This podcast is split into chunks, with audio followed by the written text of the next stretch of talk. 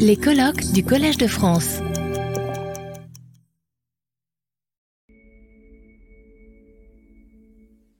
Alors, donc, euh, comme prévu, euh, un petit euh, moment de, discussion autour des, trois interventions que nous venons d'entendre. Et puis, euh, ensuite, presque dans la, dans la continuité,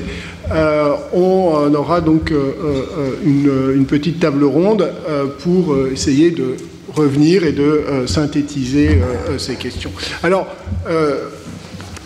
je vais tout de suite euh, ouvrir euh, la discussion en, vous donnant la, parole, enfin en, donnant à ceux qui veulent. Ce qui peut être une, remarque pour commencer, j'ai aussi évidemment des, questions pour les intervenants, mais peut-être une remarque, ce qui m'a vraiment frappé euh, en, les écoutant, c'est à, quel point, au fond, on a...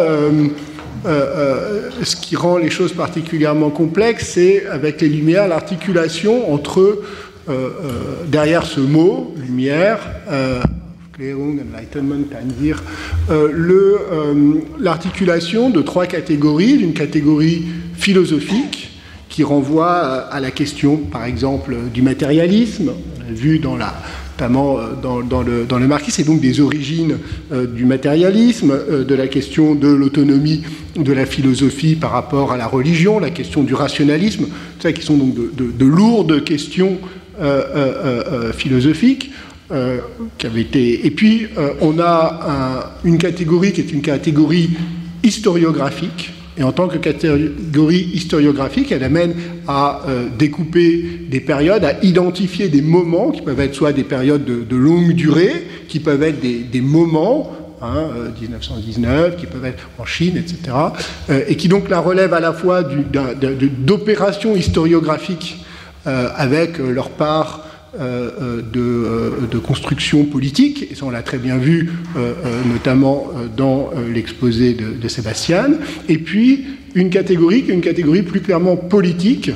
hein, qui est articulée à la question du libéralisme et à la question du libéralisme politique, qui peut même être parfois euh, ramené à la question, euh, au fond, d'un humanisme, d'un humanisme, euh, euh, euh, une sorte de, d'humanisme minimal, qui est celui de la résistance, de la résistance à l'oppression. Et alors évidemment, en ce que, par exemple, Judith Schlard en- appelait le libéralisme de la peur, c'est-à-dire cette, ce- ce- ce- cette dimension minimale de l'humain qui euh, euh, euh, trouve son humanité dans la capacité néanmoins de résister à des formes d'oppression politique, voire, d'abjection. Et donc, entre cette, ce, minimalisme de l'humain qui effectivement amène à revendiquer, en appeler aux lumières euh, euh, face à l'obscurité politique, ou, comme c'est aussi Anna Arendt, hein, euh, pour une, une- politique de l'amitié dans les temps sombres, c'était dans son, texte sur les signes,